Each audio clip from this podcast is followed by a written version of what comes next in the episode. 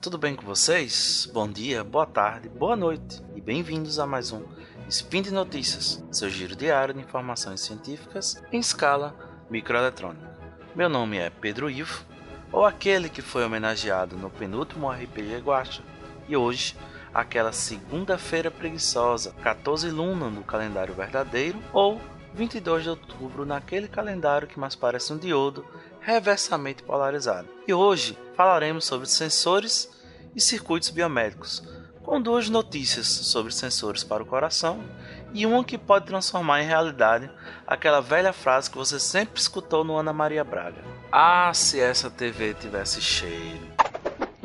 Speed Notícias.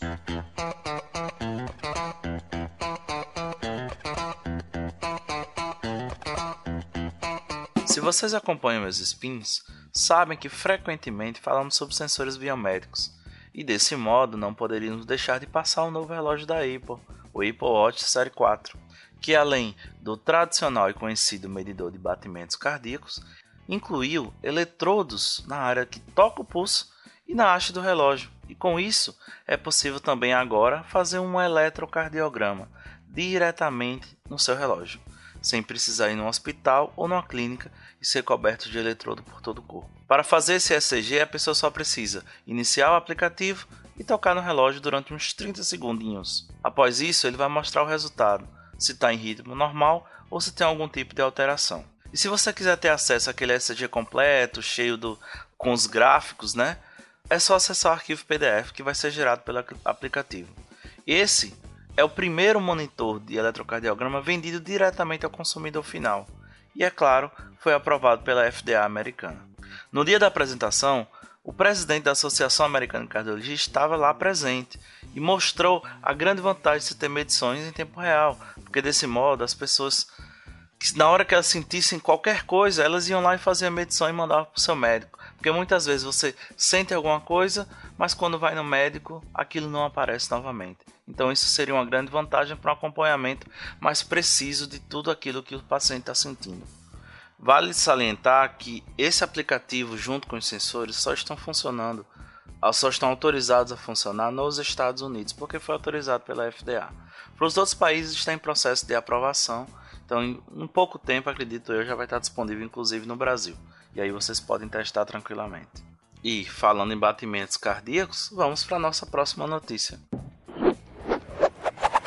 O artigo que vamos citar agora ele foi publicado na Nature, tá o link aí no, no post, e ele falava sobre um sensor de batimentos cardíacos vestível e alimentado por energia fotovoltaica. Esse artigo foi, foi, publicado pela equipe de Takayo Someia, que, que trabalha no Centro Riken de Ciências Emergentes, localizado em Saitama, lá no Japão. Essa equipe ela já é especializada em sensores vestíveis, ultra flexíveis, laváveis e respiráveis. Mas a grande inovação trazida nesse projeto é o tipo do fornecimento de energia para os sensores, pois sempre, se, sempre acontecem grandes problemas com esses sensores que é para manter uma fonte de alimentação estável sem a necessidade de cabos externos. A utilização de baterias é bem complicada porque a bateria cedo ou mais tarde ela vai descarregar e você vai ter que trocar ela. E isso atrapalha bem o sistema funcionar corretamente. Então, Durante uns três anos, o grupo pesquisou e desenvolveu alguns protótipos, né? Aquela velha história do método científico, faz o protótipo, testa, encontra melhorias, testa novamente até encontrar um resultado agradável. E eles desenvolveram, conseguiram integrar o biosensor com a célula fotovoltaica que eles já tinham desenvolvido, que era aplicada basicamente para tecidos vestíveis. E, de acordo com o artigo que foi publicado, eles colaram o biosensor na pele humana e no tecido cardíaco de ratos para fazer os testes. Iluminaram e detectaram com sucesso batimentos cardíacos. E, além disso, essa detecção ela foi três vezes melhor do que esses mesmos biosensores alimentados por fontes externas ou por baterias.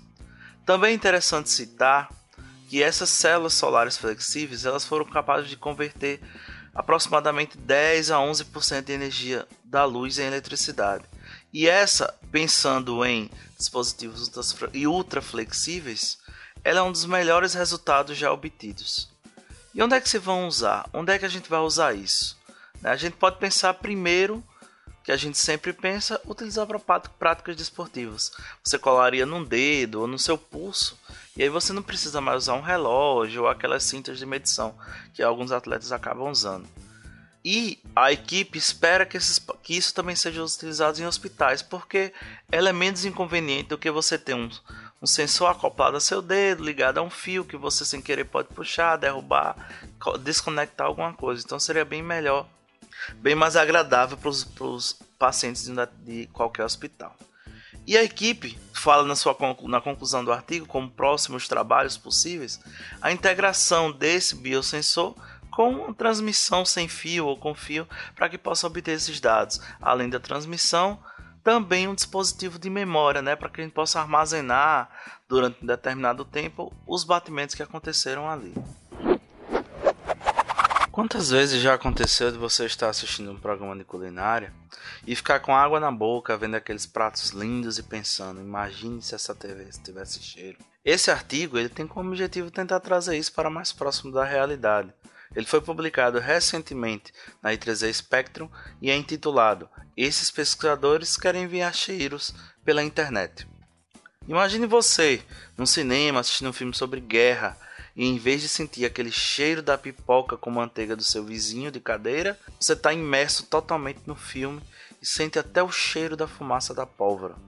Ou então você está lá, maroto, no Tinder, procurando uma companhia e você pode sentir o perfume preferido da pessoa antes de dar aquele match. Eu, particularmente, só ia usar para sentir o cheiro das comidas feitas para programa de culinária mesmo, já que eu nunca vou conseguir repetir as receitas que eu consigo ver na TV. Pelo menos o cheiro ia ficar maravilhoso. Grupos de pesquisa trabalham constantemente com o que eles chamam de cheiro digital, mas ele ainda está bem longe de aplicações como essas que eu apresentei para vocês, principalmente por causa da tecnologia que está numa fase muito embrionária. Vamos analisar um pouco esse artigo.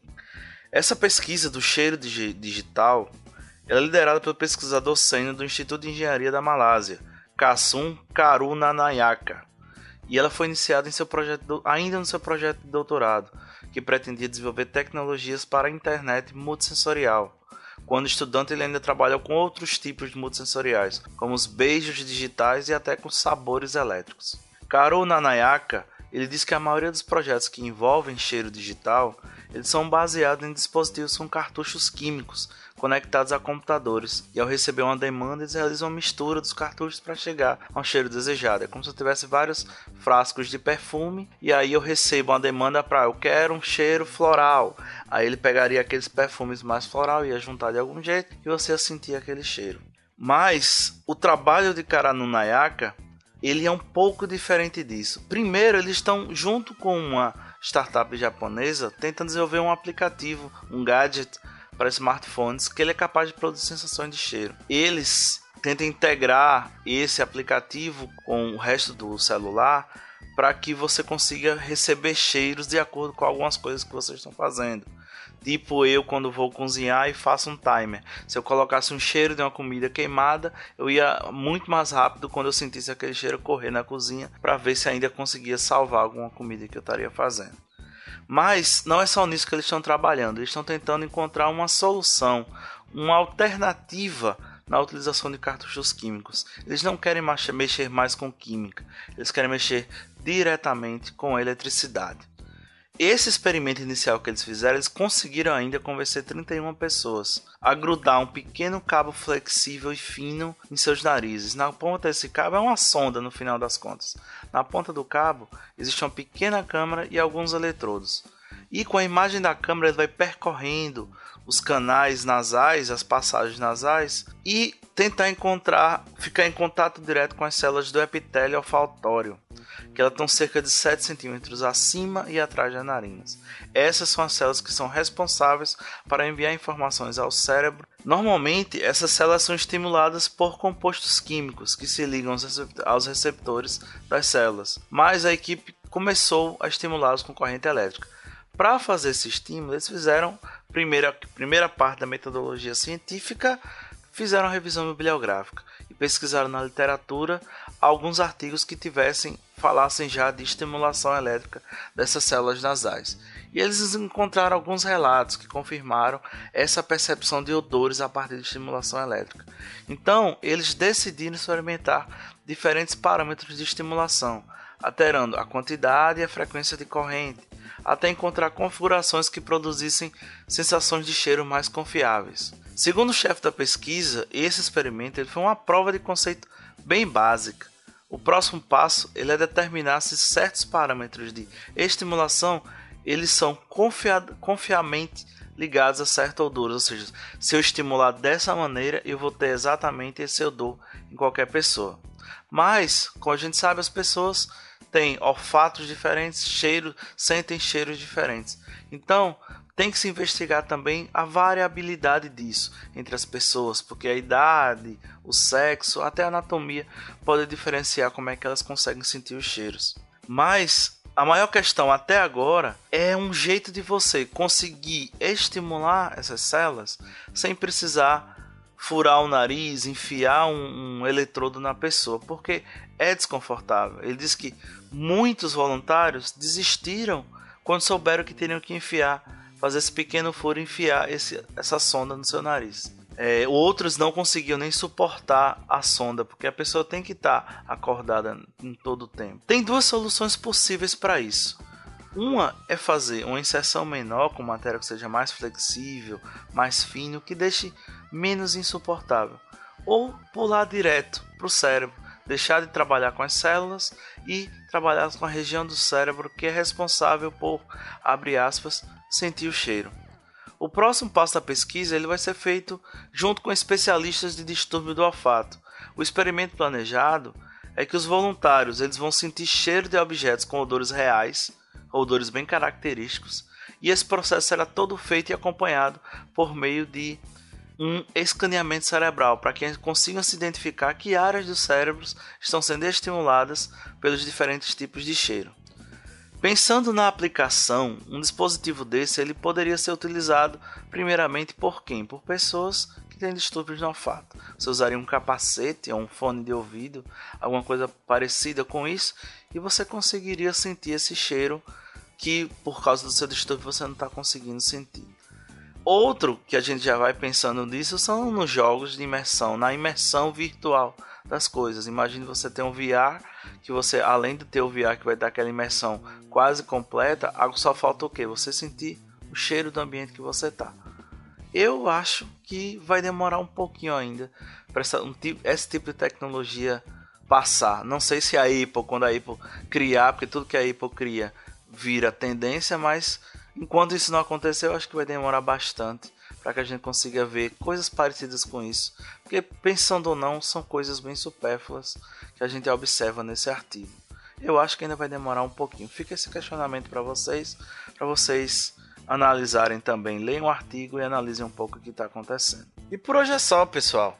Todos os links comentados estão no post. Deixe lá também seu comentário, elogio, crítica, xingamento esporádico e até sugestões de novos temas que a gente possa tratar por aqui. Lembra ainda que esse podcast só é possível acontecer por causa do seu apoio no patronato do SciCast, tanto no Patreon, no PicPay e no Padrim. Um grande abraço diretamente da Noiva do Sol e até amanhã.